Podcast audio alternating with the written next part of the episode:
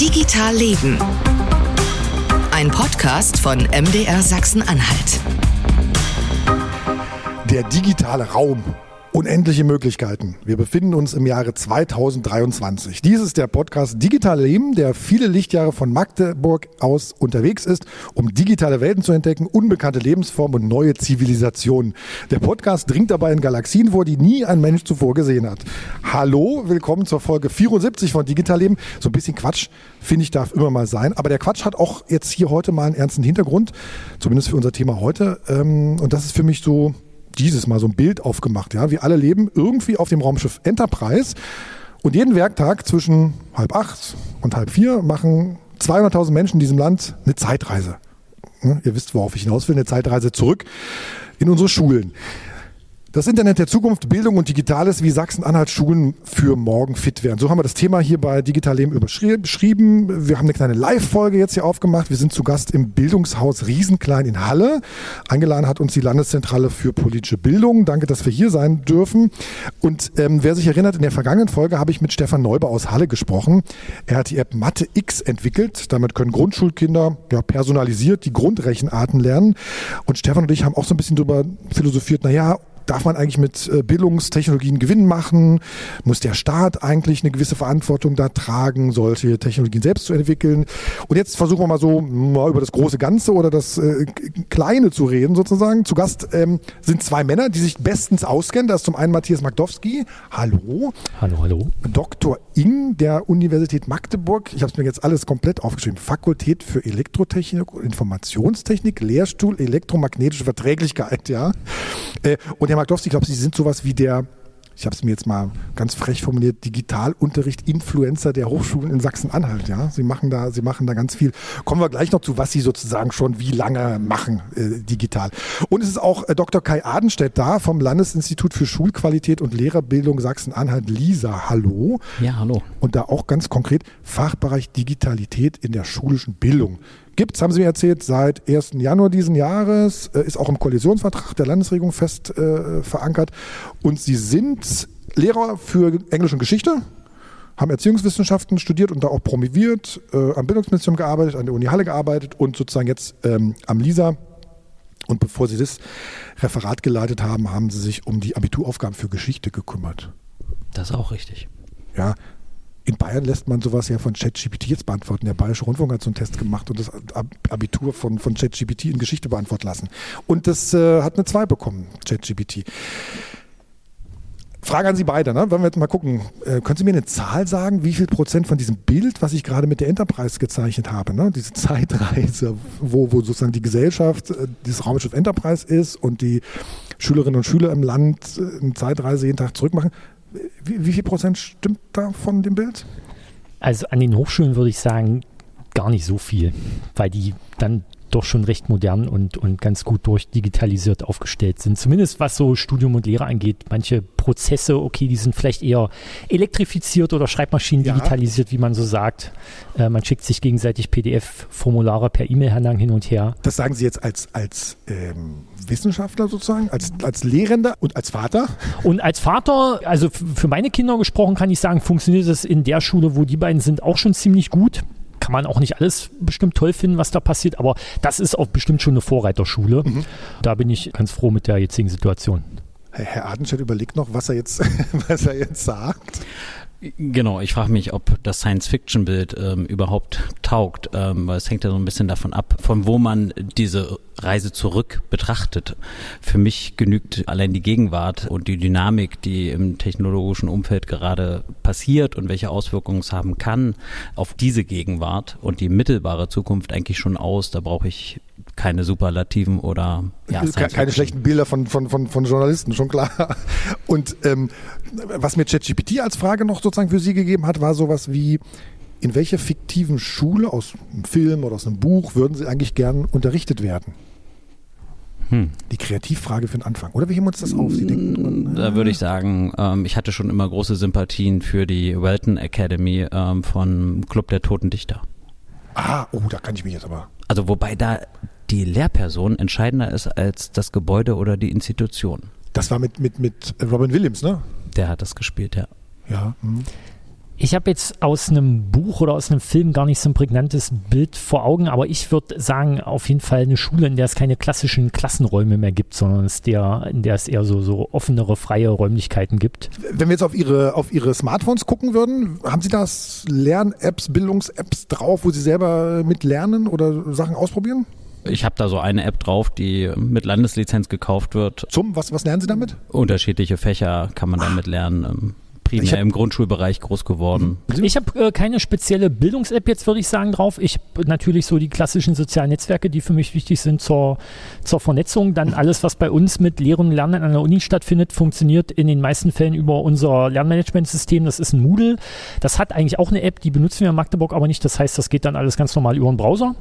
Also vielleicht eine konkrete Bildungs-App, die ich noch auf dem Handy habe, ist die, die Bird-App vom Bildungsraum Digital. Das ist so ein Prototyp, der auch in Magdeburg entwickelt wird, dass man ein so ein, so ein Wallet, würde man sagen, hat, in dem man Zertifikate, die man in lebenslangen Lernen, Weiterbildungsprozessen irgendwo erhalten hat, dort speichern kann. Genau, spielt auch eine Rolle bei der Nationalen Bildungsplattform. Genau. Da, da habe ich, hab ich was vorbereitet, das machen wir, machen wir gleich dann. Und können wir einmal zu, zu, zu, zum Anfang einfach mal uns ja, feststellen oder committen, ob wir uns eigentlich bei einer Sache einig sind. Der Podcast hier heißt zwar Digital Leben und wir reden auch über Technologien, aber grundsätzlich ist Bildung und Lernen ja eigentlich null digital, ne? Total. Also ich auf meinem Blog äh, steht oben drüber, lernen kannst du nur mit deinem Kopf, aber mhm. Digitales kann dabei hilfreich sein. Mhm.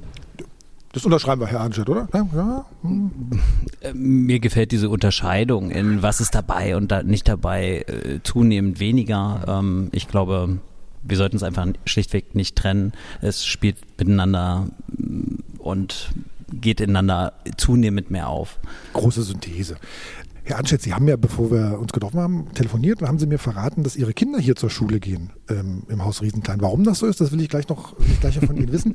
Äh, aber bevor wir sozusagen einsteigen, wollen wir mal gucken, was, was, wo sind wir denn hier eigentlich? Das, ist das, Haus, äh, das Bildungshaus Riesenklein. Wir sind ja in einem großen wirklich in einem großen Hörsaal. Da haben wir uns einfach, glaube ich, den schönsten Raum jetzt hier ausgesucht.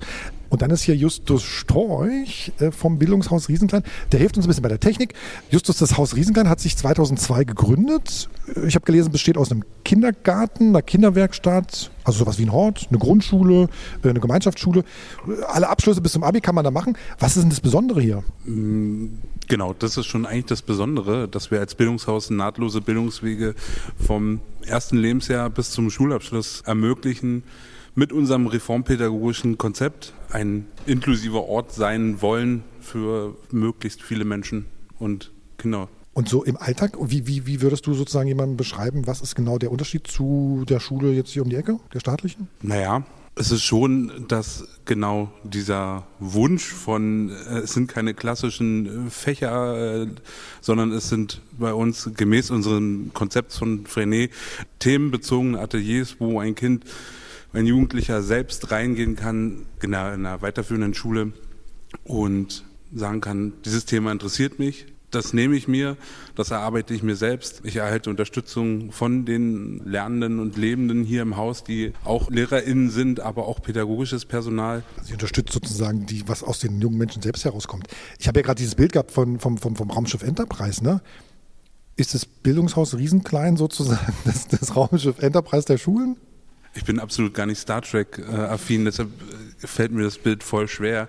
Aber das Grundsätzliche von äh, durch die Galaxien reisen, äh, wir versuchen seit 22 Jahren für die Kinder und Jugendlichen äh, die besten äh, Lernwege zu ermöglichen, reisen da durch verschiedene Orte, äh, sammeln die besten Ideen ein und versuchen die irgendwie weiterzugeben und haben auch schon, um im Bild zu bleiben, die ersten äh, Abschlüsse der letzten Jahre in den weiten Galaxien gelassen, die jungen Menschen. Justus, zum Schluss noch, wie viele Kinder sozusagen gibt es aktuell hier, so Pi mal Daumen? Und ähm, wir sprechen hier gleich über Technologien. Wie steht ihr dazu, digitale Technologien?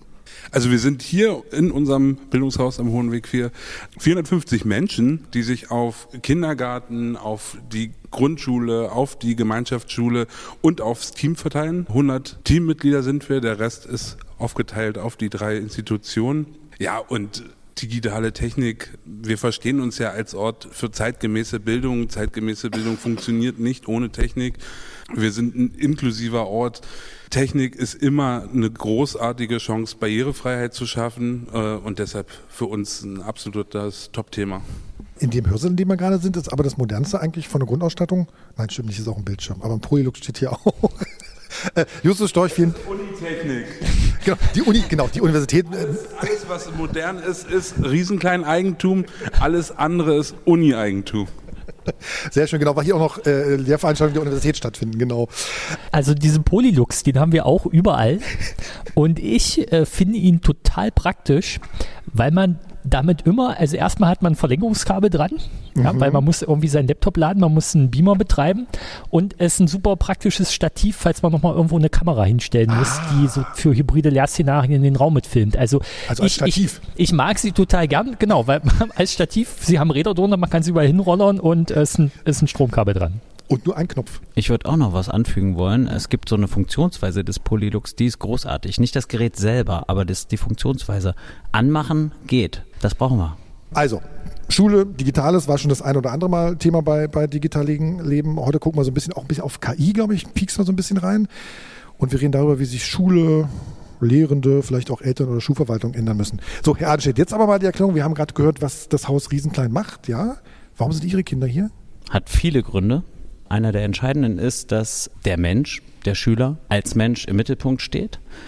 Und ähm, die Persönlichkeit in diesen Jahren, wo die Kinder hier sein dürfen, wachsen darf. Und das verbinde ich jetzt gleich mal mit unserem Thema. Nee, da muss ich als Journalist sagen, das findet an staatlichen Schulen dann nicht statt, oder was? Unbedingt findet das dort auch statt. Es gibt auch noch eine Wohnortnähe, die auch noch dafür spricht. Was mir aber sehr gut gefällt, dass das eben das zentrale Anliegen ist und sich das auch verbindet mit reformpädagogischen Überzeugungen, die ich auch selber teile und die, da kommen wir vielleicht später noch drauf, auch sehr viel zu tun haben mit den allerjüngsten Entwicklungen in puncto KI-Software. Da haben Sie uns was Spannendes auch gleich zu erzählen. Ähm, Herr Magdowski, beim Telefonieren haben Sie mir ganz schnell gesagt, dass das digitale Lehren ist total anstrengend. das ist nie ein Produkt, immer ein Prozess, haben Sie gesagt, es geht immer weiter. Ist das vielleicht auch schon grundsätzlich so die entscheidende Antwort, ja? Dass wir uns wirklich mal eingestehen müssen, dieses Lernen, das hört nie auf, obwohl das natürlich Lehrer auch schon seit Jahrzehnten sagen. Äh, Auf jeden Fall. Also ich glaube auch an in, in Schulen und auch an Hochschulen eine wichtige Kompetenz, die man immer äh, entwickeln muss, ist eben dieses lebenslange Lernen. Also äh, oder überhaupt gut und effektiv zu lernen. Also wenn, wenn man das hinbekommen hat, dann geht es ja auch im Prinzip danach ohne Hochschule weiter, würde ich so sagen. Genau, weil es einfach von, also genau, weil man einfach die Augen offen, offen halten muss. Äh, Lernen hört nie auf und jetzt bin ich wieder ganz gemein, Herr Anstedt, zu Ihnen, außer für Lehrer. Stimmt nicht. Ja, ich, ich muss Sie ja so ein bisschen pieken. Also das ist ich mache das ja nicht, damit wir uns alle einig sind. Ne? Also man denkt immer, ja, Lehrer, die gehen zur Schule, dann gehen sie zur Uni und dann gehen sie wieder zur Schule und naja, dann machen sie eigentlich immer jedes Jahr dasselbe. Ne? Aber dafür gibt es Institute äh, wie Sie oder äh, Landesinstitute wie Sie, die dann, die dann da noch Genau, sie machen natürlich nicht immer dasselbe, weil ähm, schon jeden Tag und jedes Jahr irgendwie eine andere zusammengesetzte Gruppe vor ihnen ist, die logischerweise ähm, andere Herangehensweisen fordert. Von daher ist erstmal inhärent, dass man sich irgendwie doch darauf hin bewegt. Und natürlich geht das nicht ganz ohne, ohne Fortbildung, ohne Weiterkommen. Da gibt's aber inzwischen ähm, in dieser Zeit, in der wir eben leben, auch ja verschiedenste Möglichkeiten. Und die Lehrerfortbildung äh, eines Landesinstituts sind natürlich dabei eine ganz zentrale Sache. Aber natürlich findet auch ganz viel Lernen und Weiterbildung, Fortbildung, Professionalisierung auch informell statt. Und das sind ja auch sehr effektive Wege. Ähm, auch der Kollege sprach ja schon soziale Netzwerke als Impulsgeber an. Können Sie einmal sozusagen für Leute, die nichts mit dem LISA anfangen können, in drei, vier Sätzen erzählen, was das LISA ist und was es macht, wie viele Leute da arbeiten? Ja, also das Landesinstitut für Schulqualität ist eine nachgeordnete Einrichtung des Ministeriums für Bildung.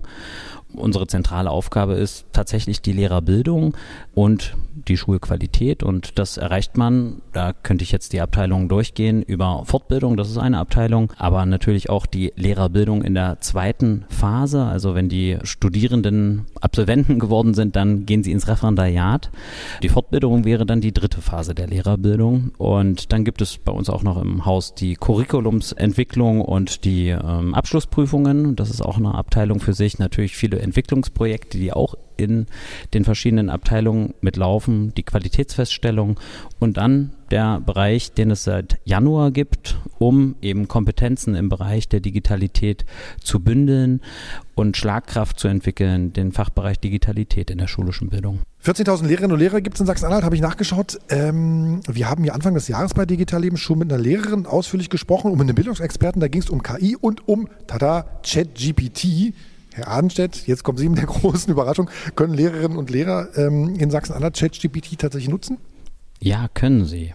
Sie können es seit diesem Monat über die Funktion EmuGPT. Äh, es ist also eine Schnittstelle, die wir äh, installiert haben, eine sogenannte API zum amerikanischen Unternehmen OpenAI und deren Sprachmodell. Ja, der Grund, weshalb wir sozusagen diese API installiert haben, ist, dass das eine datenschutzkonforme und äh, für Lehrer kostenfreie Möglichkeit bietet, äh, diesen Dienst kritisch reflektierend zu erproben. Und die können es einfach so nutzen, indem sie sich beim Bildungsserver anmelden. Voraussetzung ist tatsächlich ein Account im, im Bildungsserver. So stellen wir auch sicher, dass es eine Lehrkraft äh, des Landes Sachsen-Anhalt ist. Und die zweite Voraussetzung ist, dass man eine äh, Fortbildung durchlaufen hat, die einen in die Nutzungsbedingungen und die Chancen und Möglichkeiten, aber auch potenzielle Herausforderungen einführt. Und nach dieser Fortbildung gibt es die Freischaltung. Und die Fortbildungen sind irgendwie drei Wochen, 24 Stunden rund um die Uhr oder wie muss ich mir das vorstellen? Also was passiert? Also die ersten Fortbildungen haben ähm, schon bereits stattgefunden. Äh, wir haben über 60 aktive Nutzer. Aktuell, es ging ja jetzt erst los, bereits jetzt sind im Kontaktformular, wo sich bereits jetzt auch jede Lehrkraft eintragen kann, dass sie Interesse an diesem Dienst hat. Haben wir in diesen Tagen schon über 40 Anmeldungen. Und wir werden dann sukzessive natürlich dann vielleicht nicht zwingend auf äh, Präsenzfortbildung setzen, sondern eben auch auf ähm, niedrigschwellige Online-Fortbildung, um diese interessierenden Lehrkräfte einzuführen. Aber wir reden über einen halben Tag oder, oder über, über was überreden wir? Nein, diese Fortbildung, die ist möglicherweise als Online-Fortbildung dann auch deutlich kürzer, sicherlich eher im Rahmen von einer halben, dreiviertel Stunde mit Diskussionsteil. Und ich gehe davon aus, dass Sie den Lehrerinnen und Lehrern nicht extra sagen müssen, dass sie keine Schülerdaten da eingeben. Teil der Fortbildung ist explizit genau diese datenschutzrelevanten Aspekte, dass eben genau damit mit personenbezogenen Daten sensibel umgegangen wird und nicht nur sensibel, sondern sie haben schlichtweg dann im, im Eingabefenster des Chatbots nicht zu suchen. Genau. Haben Sie schon Erfahrung, was die Lehrerinnen und Lehrer tatsächlich damit machen im, im, im Alltag? Oder was sich so herauskristallisieren könnte? Das ist ein ganzer Blumenstrauß an Dingen, die wir da jetzt benennen könnten, aber um mal ein praktisches Beispiel zu nehmen, ähm, es könnte eine Variante sein, um sich vielleicht einen Einstieg für eine Unterrichtsstunde, die man vor Augen hat, äh, für eine Vorlesung ähm, zu suchen. Man sucht vielleicht mal nach einer Metapher, nach einer Anekdote, die man nutzen könnte, um, um einzuführen, um, um Aufmerksamkeit zu schaffen. Und genau das fällt einem vielleicht abends am Schreibtisch um halb zehn alleine nicht so leicht und dann hat man da so einen Sparingspartner, mit dem man da was Qualifiziertes herausbekommen kann. Das ist ein Use Case, aber es gibt deutlich differenziertere Sachen noch, die mit den Bezahlvarianten von ChatGPT dann auch noch möglich sind. Ist es denn die Bezahlvariante, die die ja, Lehrkräfte... Sie, stellen, genau, Sie stellen mal jetzt die Fragen, die Ihnen einfallen. Genau, also wir haben ähm, ChatGPT 4 oder jetzt seit letzter Woche gibt es auch ChatGPT äh, 4 Turbo in der Selbstauswahl der Lehrkraft und die Lehrkraft kann auch äh, ChatGPT 3.5 auswählen, wenn es beispielsweise um das exemplarische zeigen, wie funktioniert so ein Chatbot, was sind Mechanismen, dann kann ich 3.5 nutzen und spare sozusagen dem Dienstherrn etwas Budget. Ja, also. Nee, Moment, äh, stopp, da müssen wir jetzt mal fragen. Wir sind ja Journalisten hier. Äh, also ich zumindest. Jetzt haben Sie Budget. Was kostet das denn? Also wie gesagt, für die Lehrkräfte kostenlos. Auf der Anbieterseite, also von uns, die sozusagen den Kontrakt mit, mit OpenAI haben, entstehen die Kosten, die bei OpenAI auch einsehbar ist. Da gibt es leider keine Differenzierung. Meine Anfrage nach einem Education-Tarif wurden bislang nicht beantwortet. Wir sind also noch gespannt, ob es vielleicht da irgendein äh, spezielles Modell gibt. Aber die Kosten, ich kann es jetzt auch zitieren, äh, die auf der Webseite stehen, äh, sind für 1000 Token bei ChatGPT 4 zahlt man 0,01 äh, Dollar Cent. Äh, Herr Anstedt, können Sie ein bisschen konkreter machen? Ja, also als wir mit erstmal der technischen Bereitstellung der äh, Schnittstelle zu ChatGPT anfingen, war die Basis die, dass circa 1000 Token oder 100.000 Token 170 Dollar mit ChatGPT 4 gekostet haben und mit 3.5 war es nur 1,70 Dollar. Und also es ist ein, wie sich, wie sich so ein groß, großer ne? Unterschied. Ja. Und wir werden auch noch weitere dynamische Entwicklungen bei den Preisen erleben. Wenn neue Sprachmodelle rauskommen, dann wird diese Vierer-Variante, die qualitativ hinreichend attraktiv ist für den schulischen Use Case, wird die möglicherweise günstiger werden und dann wiederum auch an der Stelle das Budget schonen. Herr Mag jetzt, so, jetzt frage ich, für Sie, wollen Sie sowas auch haben, Herr Magdowski? Ich möchte sowas natürlich auch gern haben. Im Moment gibt es diese Möglichkeit über die Hochschule noch nicht. Natürlich bin ich, war ich sehr gespannt, das auch selber mal zu nutzen, insbesondere diese Vierer-Variante, weil die eben ähm, Kostet sonst 20 Dollar im Monat, ne? Und die bezahle ich im Moment privat, genau. Und dann kommt da natürlich noch ein bisschen was drauf, weil man irgendwie noch Mehrwertsteuer und ein bisschen Kreditkartengebühr oder sowas hat. Und der Vorzug aus meiner Sicht ist, dass die eben mit Bildern umgehen kann. Und das ist jetzt so für uns in den Ingenieurwissenschaften schon ganz spannend, weil man da eben mal ein Diagramm, Schaltbild und so reingeben kann. Klar, am Ende ist das, was Herr Arnstedt schon gesagt hat, ne, es ist ein Sprachmodell, es ist kein Wissensmodell, es neigt ganz gern zu Halluzinationen, aber es ist eben, es ist auch keine Suchmaschine, sondern es ist eben so eine super Kreativitäts- und Inspirationsmaschine und dafür ist es ganz nett. Und das, was Studierende mir zugetragen haben, wie sie das zum Beispiel nutzen, ist, sie sagen, also hier ist irgendein fachliches Konzept, ChatGPT, und erkläre mir das mal, so wie du es einem Fünfjährigen erklären würdest. Und dann erklärt ChatGPT das natürlich irgendwie so ein bisschen. Also die geben sozusagen was rein? Was die geben was, genau, die geben was rein. Ne? Also wie funktioniert meinetwegen ein Resonanzkreis in der Elektrotechnik und dann erzählt ChatGPT eben, ja, da sind irgendwie Induktivität, also Kondensatoren und Spulen und die sind jetzt gemeinsam in einem Rhythmus und äh, tanzen und gehen jetzt richtig ab. Und also dann ist das fachlich natürlich nicht richtig, aber es, es zaubert, also das ist zumindest was die Studierenden mir berichtet haben, ne? es zaubert dann ein wunderbares Bild in, in den Kopf und dann hat man vielleicht so eine Eselsbrücke, mit der man sich dann fachliche Konzepte ein bisschen besser merken kann.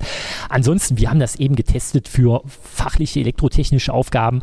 Ähm, es ist immer ja ein solides Halbwissen, was da rauskommt. Das klingt immer ganz fantastisch, ist nicht notwendigerweise richtig, ist wie so ein sehr selbstsicherer, sehr souveräner Prüfling in einer mündlichen Prüfung, der einem ganz trotz vollkommener Ahnungslosigkeit ganz wunderbar was vom Pferd erzählt und und bei manchen Aufgaben ist es erschreckend gut und äh, zwei Minuten später ist es aber großer Humbug und also ich glaube, da steckt eben dann bei den Nutzenden Riesenkompetenz da drin, eben zu erkennen, inwieweit ist das richtig, inwieweit ist das falsch und wie, wie kann mir das jetzt bei der einen oder anderen fachlichen Aufgabe eben auch sinnvoll weiterhelfen. Genau, da will ich auch nochmal anschließen wollen. Es ist dann eigentlich eine Differenzierungsmaschine, weil es sozusagen einen komplexeren Vorgang auch runterbrechen kann für den Lerner, der es gerade eben vielleicht ein bisschen einfacher formuliert braucht oder auch in was für immer äh, für einen Stil.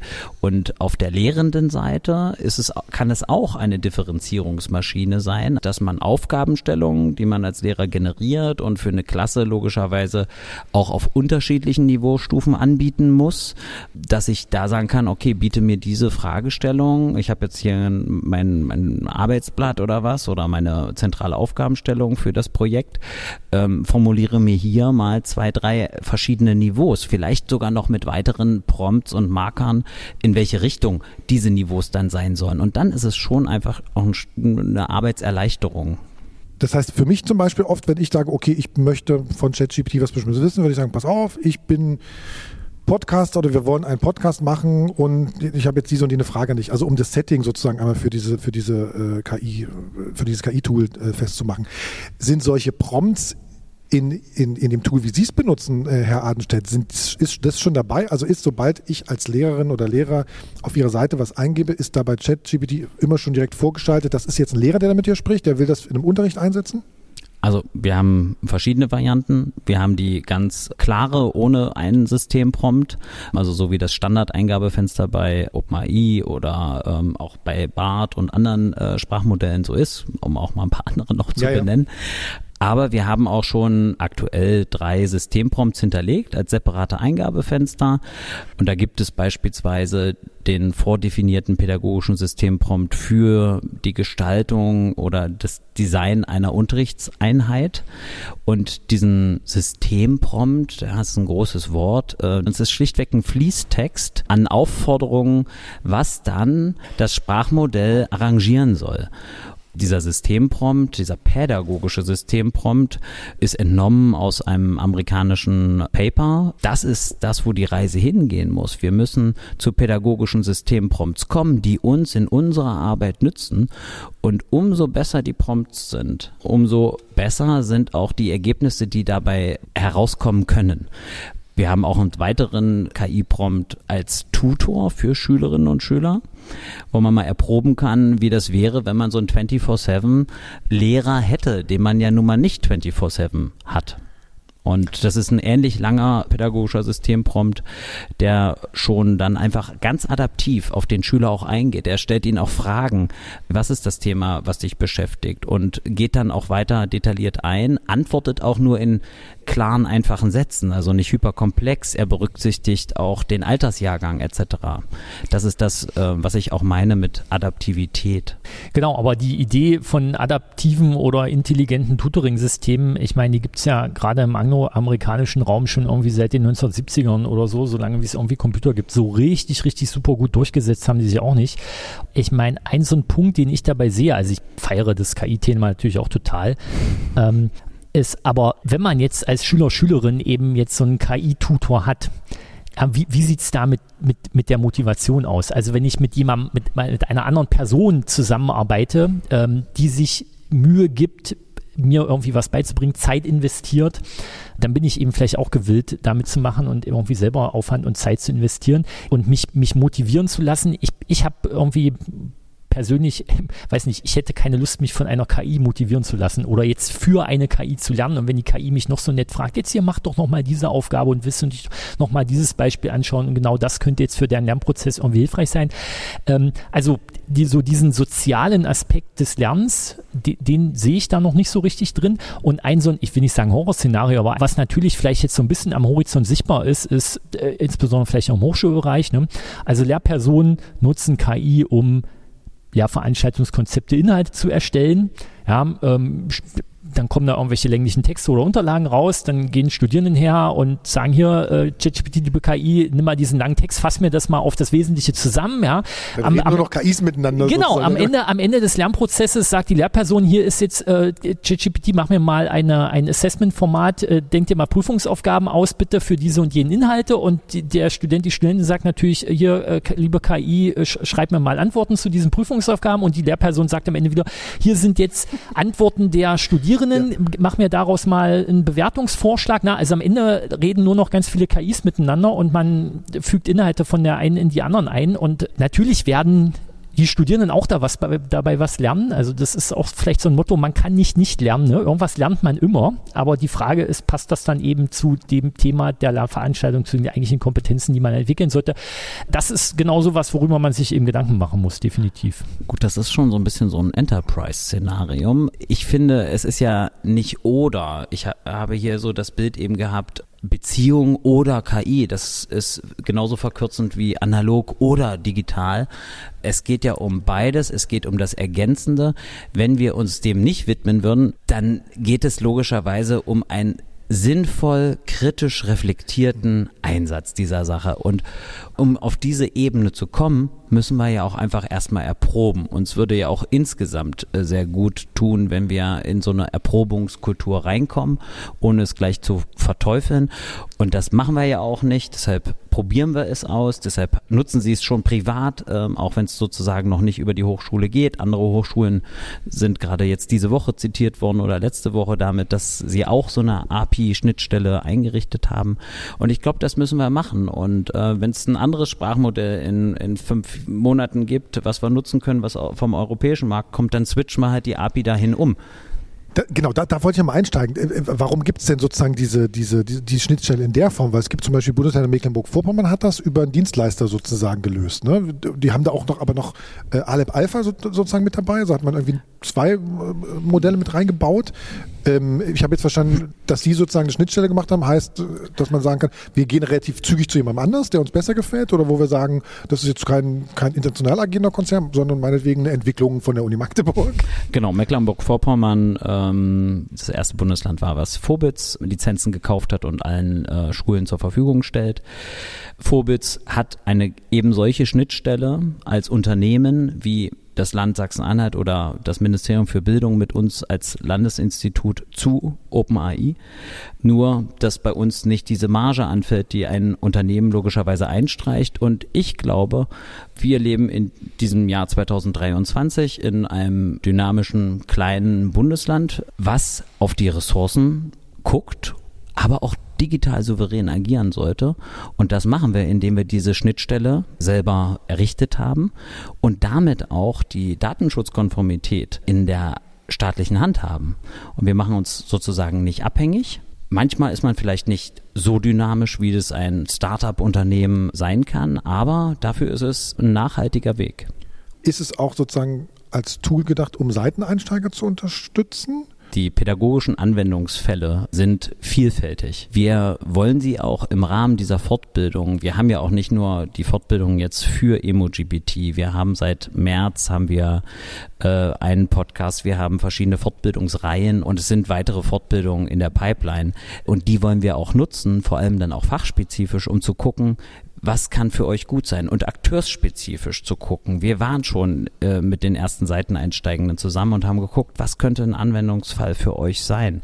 Und die sind da. Aber am Ende des Tages, egal was dabei rauskommt, ist eine Einladung zur Kommunikation zwischen Nutzer und ChatGPT, aber auch allen anderen Akteuren im Schulsystem, so dass eine pädagogische Reflexion immer vom Nutzenden stattfinden muss. Und das gehört auch mit in unsere Fortbildung rein. Das ist mir auch wichtig hier zu betonen.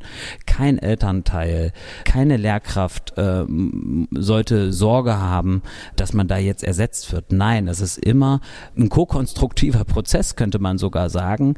Ähm, ich bekomme einen Impuls und damit mache ich was. Also ja, es gibt auch einen Anwendungsfall, logischerweise für Seiteneinsteigende, weil wenn die zu Hause sind und über vielleicht irgendeine Nuance nachdenken, wie die Stunde Stunde oder die Einheit morgen oder nächste Woche gestaltet sein kann, dann wäre da ein Sparringspartner da und alles ist besser als nichts und deshalb bin ich beim und und nicht beim oder. Ich muss ja einmal nochmal sozusagen, ich glaube, eine Erklärung nochmal nachliefern, ne? dass ähm, Herr Magdowski, dass Sie das nicht nutzen können, liegt ja unter anderem daran, dass sozusagen das LISA dem äh, Bildungsministerium unterstellt ist und Ihre, Ihr Arbeitgeber, die Universität Magdeburg, sozusagen beim Wissenschaftsministerium liegt. Ne? Das ist also als jemand, der außen steht, könnte man denken, das ist, das ist irgendwie komisch organisiert. Nö, das hängt natürlich daran, dass wir Unis sich eher als genau. Forschungsinstitute und nicht notwendigerweise als Lehranstalten. Wir können das alles erklären. Erklären können wir das. Aber sozusagen, für ein Land ist es ja absurd, dass Sie als Landesangestellter das nicht so nutzen können, so einfach, wie das sozusagen Lehrerinnen und Lehrer jetzt, jetzt können. Aber Herr Adenstedt, wissen Sie, was ich ein bisschen unfair finde? Was denn? Was ist denn mit den Schülerinnen und Schülern? Und wenn ich ganz gemein bin, könnte ich sagen, da ist es wieder eine Frage des, des Geldes am Ende. Ne? Wenn die private Eltern sagen, hier, Herr Matowski, bei Matowski zu Hause, äh, der Papa hat sowas, äh, ChatGPT 4 zumindest? Ja, also um ganz ehrlich zu sein, vor genau einem Jahr hat noch niemand über künstliche Intelligenz ähm, auf der Bildungs schulischen Bildungsbühne ähm, ernsthaft gesprochen und hätte Podien gefüllt. Die Frage also, dass Schüler es nutzen können und dass der Staat oder Schulträger auftritt als Finanzier von Sprachmodellen oder anderen KI-Lernsoftwaren, ist sozusagen eine sehr junge Frage. Und wenn wir das mal so ein bisschen äh, differenzieren, was kann denn künstliche Intelligenz sein? Es ist einerseits ein Lerngegenstand für Lehrkräfte, aber auch ein Lerngegenstand für Schülerinnen und Schüler. Es ist ein Werkzeug für Lehrkräfte, kann es sein, aber auch für Schülerinnen und Schüler. Im Umkehrschluss bedeutet es natürlich auch, dass man Schülerinnen und Schülern einen Zugang dazu gewähren muss. In welcher Form und wie? als 24-7-Angebot oder als temporäres Angebot, was im geschützten Raum der Schule vielleicht im Rahmen von mal eine halbe Stunde schauen wir uns das an oder ein Projekttag oder wie auch immer. Das ist ein Aushandlungsprozess. Da ist die Reise eben sehr dynamisch. Die Schülerfreigabe, wie sie beispielsweise auch in Vorbitz jetzt schon möglich ist in Mecklenburg-Vorpommern, wäre technisch problemlos realisierbar, aber ja richtig. Es ist schon auch verbunden mit Kosten, aber es ist ein Aushandlungsprozess, wo wir Schwerpunkte setzen wollen. Da ist vieles möglich. Ich will, noch, ich will da noch mal ein bisschen Druck machen, weil äh, wenn die, wenn die Schülerinnen und Schüler sozusagen das privat nutzen, sind die wahrscheinlich irgendwie unvorsichtig und geben da im Zweifelsfall Sachen ein, die datenschutzmäßig problematisch sind. Also das, das schwang gerade bei meiner Frage auch noch so mit. Aber Herr Martowski wollte. Ja, also, aber das ist ja, glaube ich, was, was jetzt auch nicht notwendigerweise KI oder ChatGPT-spezifisch Nee, ist, ja. sondern äh, dass man eben mit persönlichen Daten generell jetzt äh, in der einen oder anderen Kontext sparsam im Internet umgehen konnte. Aber äh, insgesamt würde ich schon sagen, dass natürlich so Sprachmodelle so den Digital Divide ein bisschen befördern und auch so den Matthäus-Effekt, wer hat dem Wirt gegeben, so ein bisschen beflügeln, ja auch so ein gewisser Verstärker sind. Also wenn jemand eben sowieso schon gut allein und selbstständig lernen konnte mit Materialien, die die Person so im Internet gefunden hat, dann wird das jetzt ein Sprachmodell für solche Personen noch einfacher machen. Und wenn jemand eben schon immer große Probleme hatte, irgendwie selbst zu lernen mit Materialien, die in Büchern oder eben in diesem Internet stehen, dann wird das mit ChatGPT vermutlich auch nicht wahnsinnig viel besser funktionieren. Dem möchte ich unbedingt zustimmen und noch ergänzen, dass die Schüler ja definitiv nicht darauf angewiesen sind, einen Bezahlaccount von ChatGPT zu haben, sondern die Schülerinnen und Schüler haben eine App, die wir wahrscheinlich hier alle gerade nicht haben. äh, Und das ist Snapchat oder es ist TikTok und insbesondere in Snapchat. ähm, Ich habe mir diese App jetzt auch mal nicht? heruntergeladen, um das nachvollziehen zu können. Und in der Tat gibt es dort einen eingebauten KI-Chatbot.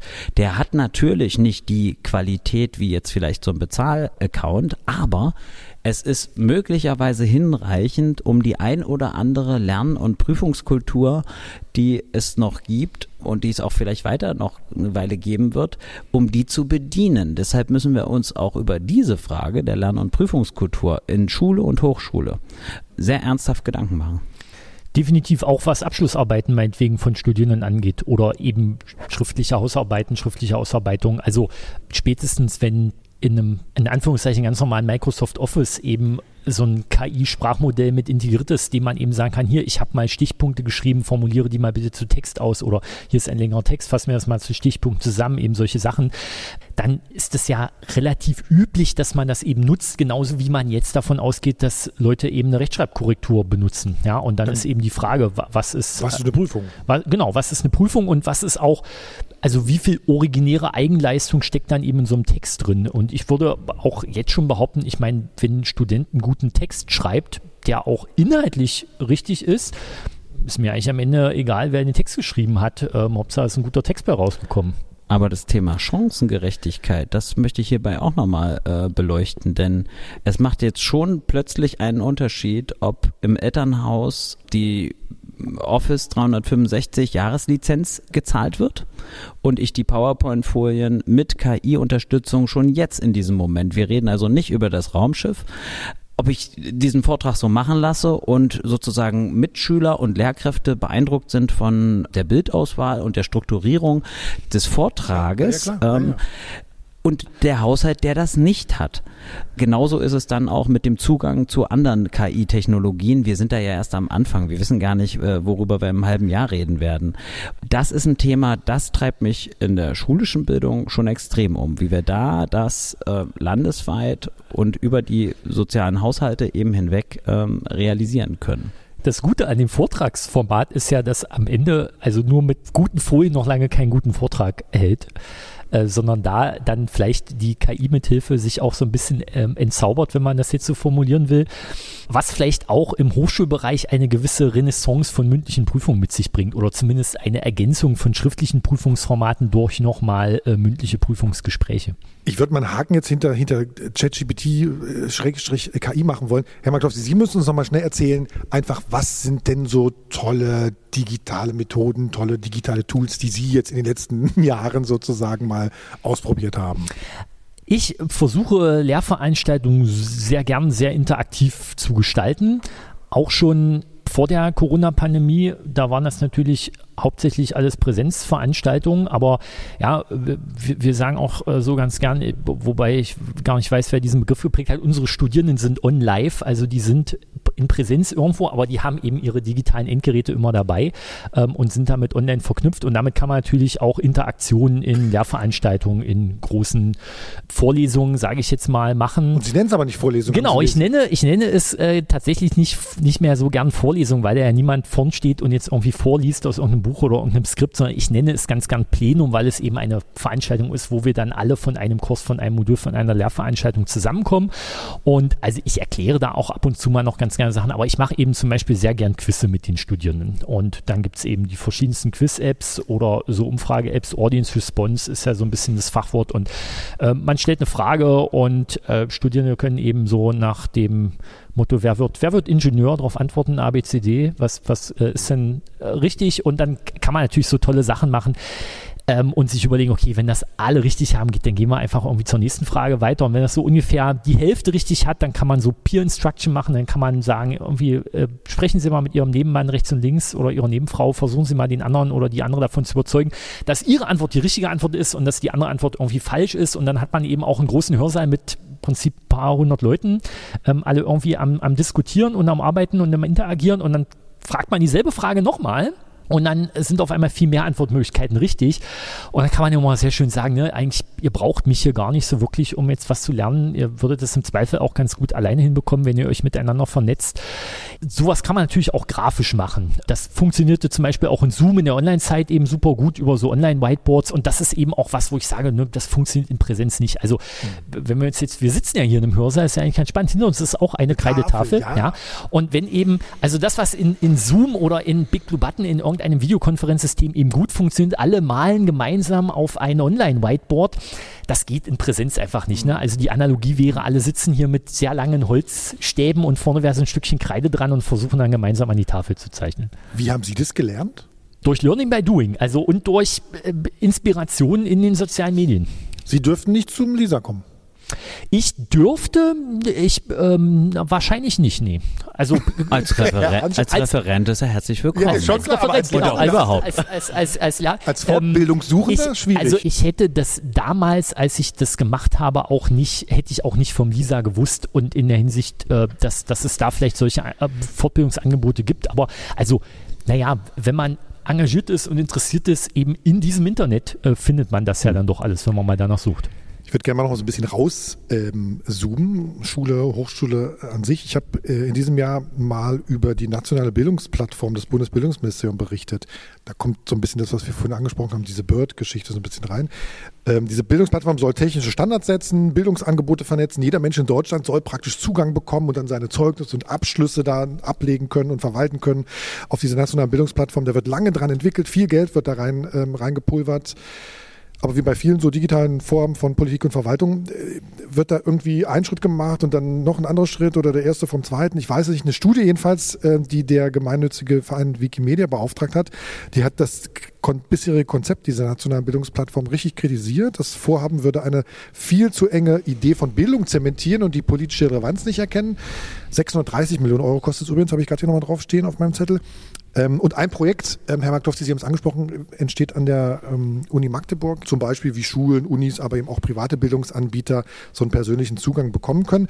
Ähm, und in diesem Bericht habe ich für, ähm, für uns mal mit dem Bildungsinformatiker Christoph Richter gesprochen. Der ist von der Uni Kiel und der hat für diese äh, Studie für Wikimedia geschrieben und er sieht die Technologie wirklich als Riesenchance grundsätzlich, aber er sagt auch, naja, durch wirklich ausgefeilte, personalisierte, digitale Lernangebote, so ähnlich wie Sie es gerade formuliert haben, Herr Markowski, sieht ja auch eine Gefahr und er sieht eine Gefahr für, für Schulen tatsächlich. Was wir auch nochmal innerhalb des Projektteams so äh, reflektiert haben, war, dass tatsächlich die Diskussion sehr schnell wieder auf den einzelnen und ja, den einzelnen Lerner zurückgegangen ist und nicht die Frage gestellt hat, was würde so eine nationale Bildungsplattform eigentlich für die Institutionen bedeuten. Also, weil eine der Sorgen, die uns umtreibt, ist, dass trotz allen guten Willens, den will ich jetzt wirklich hier unterstellen, aber immer noch die Gefahr besteht, dass durch diese Art der Digitalisierung tatsächlich Schule immer mehr obsolet wird.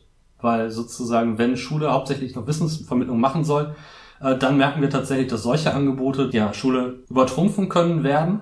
Deshalb müssen wir uns, glaube ich, wirklich fragen, was wollen wir für eine Art von Schule haben? Ja, das ist so, wie, wie wir gerade schon besprochen haben. Mein, mein, Beitrag, der hat damals aufgehört, äh, wozu muss man eigentlich morgens müde in die Schule gehen, wenn man jederzeit online lernen kann? Ja, Bildung und Schule ist wohl dann eben doch mehr als Wissen verteilen, Schule als sozialer Raum, haben wir schon gesprochen, Bildung als Beziehungsarbeit. Und dann ist eine Lektion, glaube ich, aus dieser nationalen Bildungsplattform für mich klar, Technologien sind politisch. Und das, ich, glaube, wir, ich glaube, wir reflektieren das zu wenig. Dass wir einfach mal immer mal sagen, was tun wir da eigentlich? Ist es eigentlich das, was wir wollen? Weil was wir bisher mit Technologien in den vergangenen Jahren immer gelernt haben, ist, die zementieren das, was da ist. Ne? Das sehen wir auch bei KI-Modellen so, die zementieren oder die zeigen sozusagen äh, alles, was früher war. Ja, also ganz generell würde ich schon sagen, in Bildung ähm, wir digitalisieren das, was sich einfach digitalisieren lässt, erstmal und nicht das, was vielleicht am notwendigsten zu digitalisieren wäre. Und dann wenn man jetzt zum Beispiel an so ein Lernmanagementsystem denkt, also wir benutzen bei uns in Magdeburg Moodle und ich glaube, das ist auch eben beim Lisa genau. so die Lernplattform, ja, dann, dann versucht die eben schon auch in diesem Online-Lernmanagementsystem so ein bisschen das abzubilden, wie so eine klassische Schule funktioniert. Also im, im Sinne von, da gibt es Kurse, da gibt es äh, Schulfächer und da gibt es eben Klassen und Gruppen und äh, so genau wie man das eben in der Präsenzschule wiederfindet, findet man das auch in dem Online-Bereich wieder.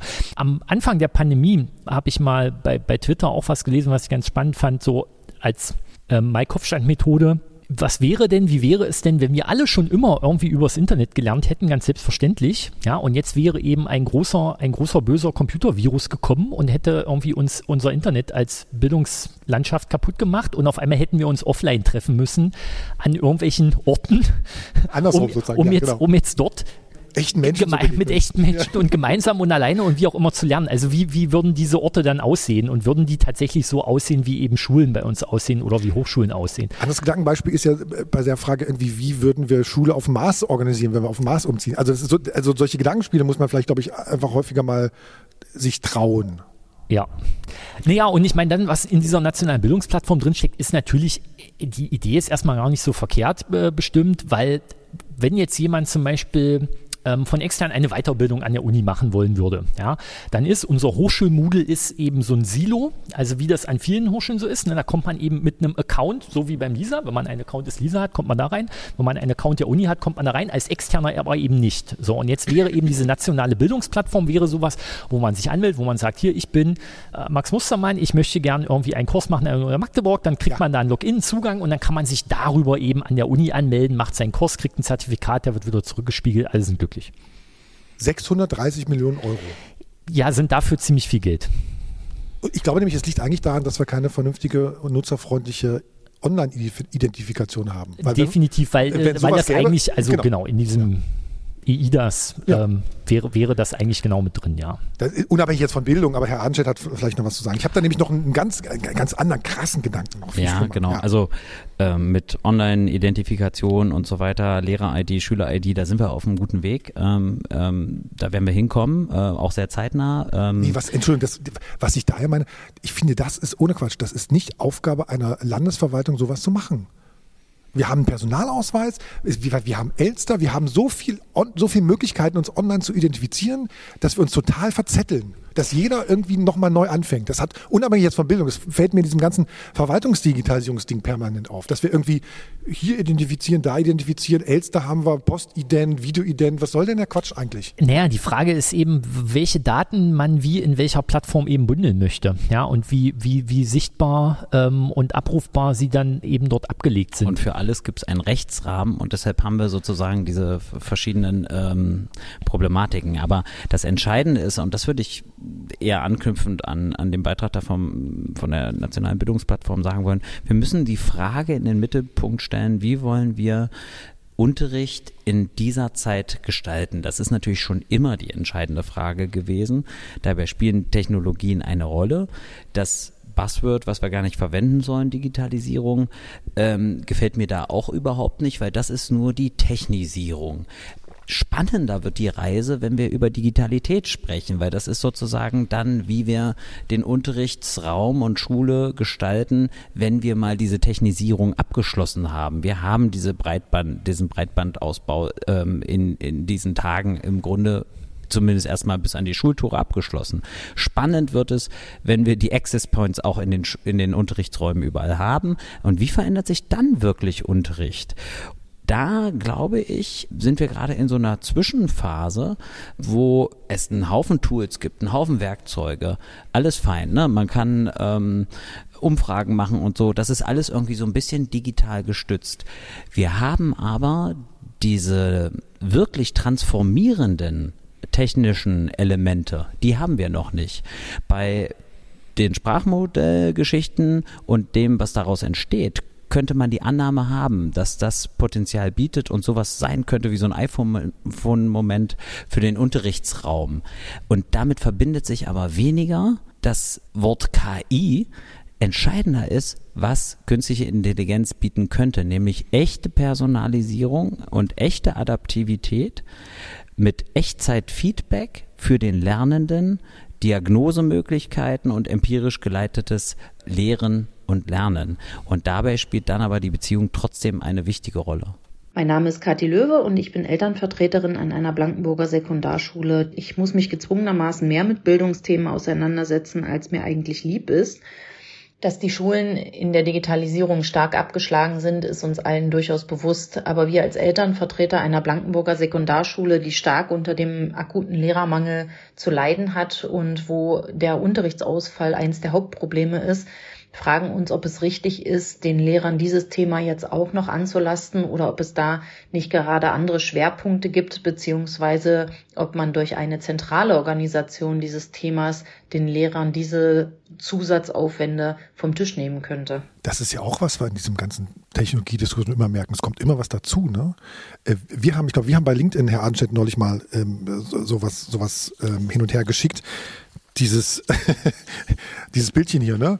wo da sozusagen äh, jemand auf einem Feld steht, da sind drumherum sind sozusagen Feldarbeiter mit Speeren und, und, und Körben und eine kleine Dampfmaschine steht da, die hacken da im, im Boden rum und in der Mitte steht ein, ein großer äh, Stein und auf dem Stein steht ein Mann im, im, im Anzug und brüllt, wir brauchen KI. Ne?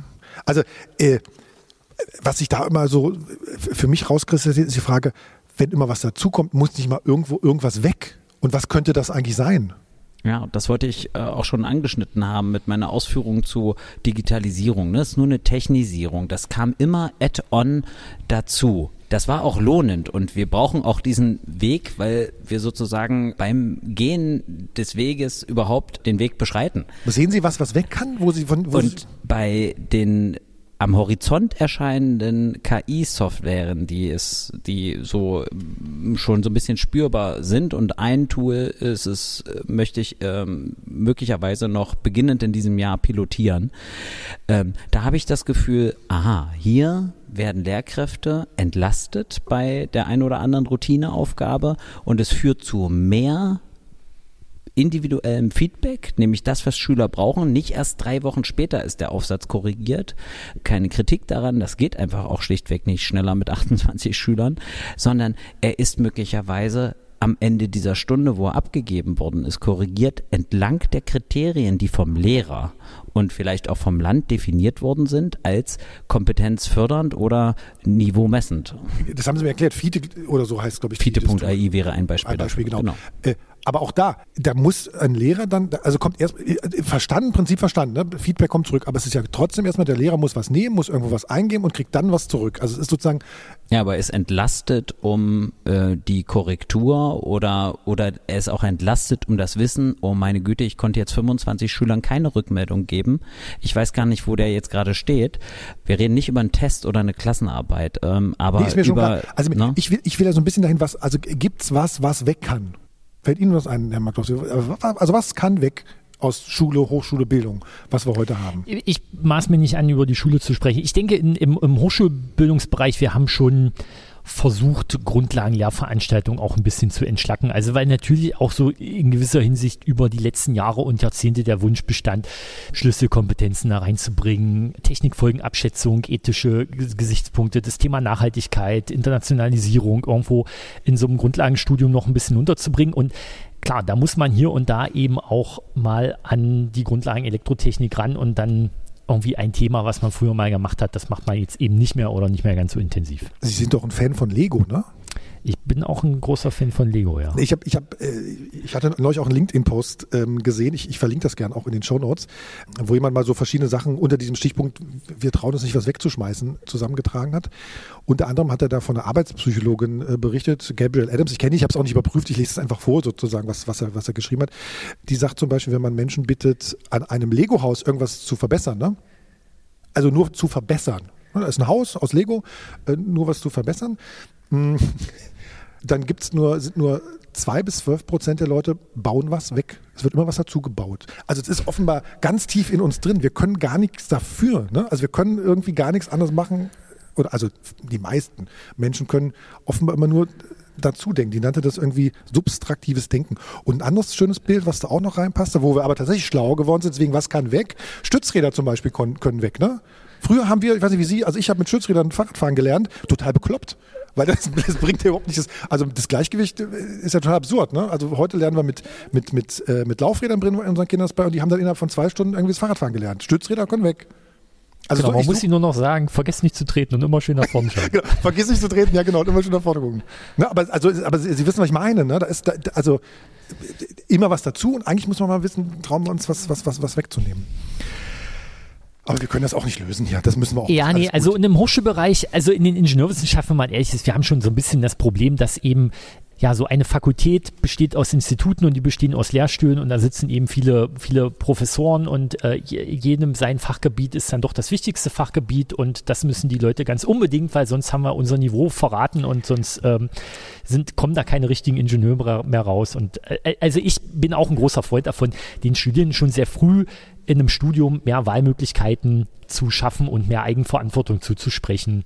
Ich wollte nur was predigen zum Ende. Journalisten predigen ja auch gerne, das muss man ja auch mal machen.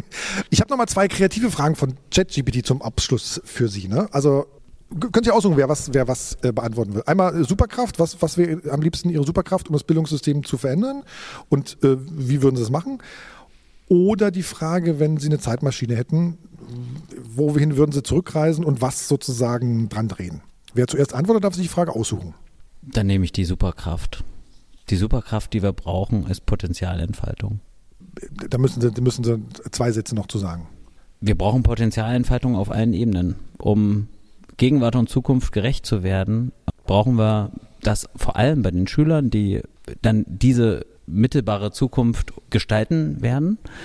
Aber wir brauchen es auch auf jeder Ebene des Schulsystems und der Gesellschaft, auch bei den Bürgerinnen, bei den Eltern, bei allen Beteiligten, um den Mut zu haben, diese Herausforderungen, die man nur erprobend, da bin ich glaube ich sehr nah so bei Informatikern und so, die auch so mit Try and Error so ein bisschen arbeiten. Erstmal ausprobieren, wir, wir machen mal und dann das bestmögliche Modell und dann probieren wir es aus. Und wenn es funktioniert, top. Und genau, wenn es nicht mein, funktioniert, also, dann verbessern wir es. Die ganze KI-Forschung, wenn man ehrlich ist, ist ja auch nur, wir nehmen immer größere Modelle und packen immer mehr Daten dran und probieren mal aus. Nehmen größere Rechenkraft. Ja, genau, wo uns hinführt und manchmal kommt was Sinnvolles bei raus. Haben Sie eine Idee? Also Zeitmaschine? Ja, Zeitmaschine. Ich würde direkt zurückreisen ins Gründungsjahr der damals noch Technischen Hochschule Magdeburg mhm. und würde sagen, alle Studiengänge und alle Kurse sind eben nicht so, wie wir es jetzt haben. Es gibt im ersten Studienjahr Mathe 1 und Physik 1 und Technische Mechanik 1 und im zweiten äh, Semester gibt es dann Mathe 2 und Physik 2, sondern ich würde das äh, projektbasiert machen. Also es gibt schon natürlich irgendwie noch Semester, weil man muss sich auf, auf eine gemeinsame Zeit einigen. Ne? Aber es gibt dann eben Projekte in den Studierenden in Gruppen irgendwie an einer gemeinsamen Projektaufgabe arbeiten und dann müssen sich die Lehrpersonen und äh, die Studierenden eben gemeinsam überlegen, was brauche ich denn jetzt aus der Mathematik, was brauche ich aus der Physik, was brauche ich sozusagen aus den einzelnen Fächern zum Erreichen dieser Projektaufgabe. Also so ähnlich wie das hier im äh, Bildungshaus Riesenklein gemacht wird, wenn ich es am Anfang richtig verstanden habe. Genau, ich, ich sehe ein Nicken beim, beim, beim Justus Storch. Äh, Matthias Magdowski von der Uni Magdeburg, vielen Dank, äh, dass Sie da waren. Kai Adenstedt vom, vom Landesinstitut für Schulqualität und Lehrerbildung Sachsen-Anhalt, danke, dass Sie dabei waren. Danke, dass wir hier äh, zu Gast sein durften beim Bildungshaus Riesenklein äh, in Halle. Danke für die technische Unterstützung, Justus Storch und auch danke an Heinz-Josef Sprengkamp von der Landeszentrale für politische Bildung fürs Einladen und Organisieren. Und hinten raus, wie immer, Vorschläge, Ideen oder Fragen, die wir bei Digital Leben diskutieren wollen, bitte per Mail digitalleben.mdr.de oder als Sprachnachricht zum Beispiel bei Signal, die Nummer in den Show Notes. Und ich piek's mal so zwei Themen an, die ich gerne mal besprechen möchte. Also wer Input dazu liefern will, dann her damit. Zum einen sowas wie, ja weiß nicht, digitales Ehrenamt, also wie lässt sich ehrenamtliches Engagement durch digitale Methoden stärken oder wie können wir ehrenamtlich digital helfen. Und was ich auch spannend finde, alles so rund um Strom, ja, so wie digitale Technologien und äh, neue Geräte unsere Energie- und Stromnetze verändern, unser Halten verändern dynamische Stromanbieter, also was gibt's ja, Photovoltaikanlagen. Äh, also gern her mit den Ideen, digitalleben.mdr.de. Äh, danke nochmal, Herr Arnstedt, danke, Herr Magdowski. Danke auch, dass wir hier sein konnten. Hat mir auch sehr viel Spaß gemacht. Und jetzt lasse ich mich wieder hochbeamen. Vielen Dank. Digital Leben. Ein Podcast von MDR Sachsen-Anhalt.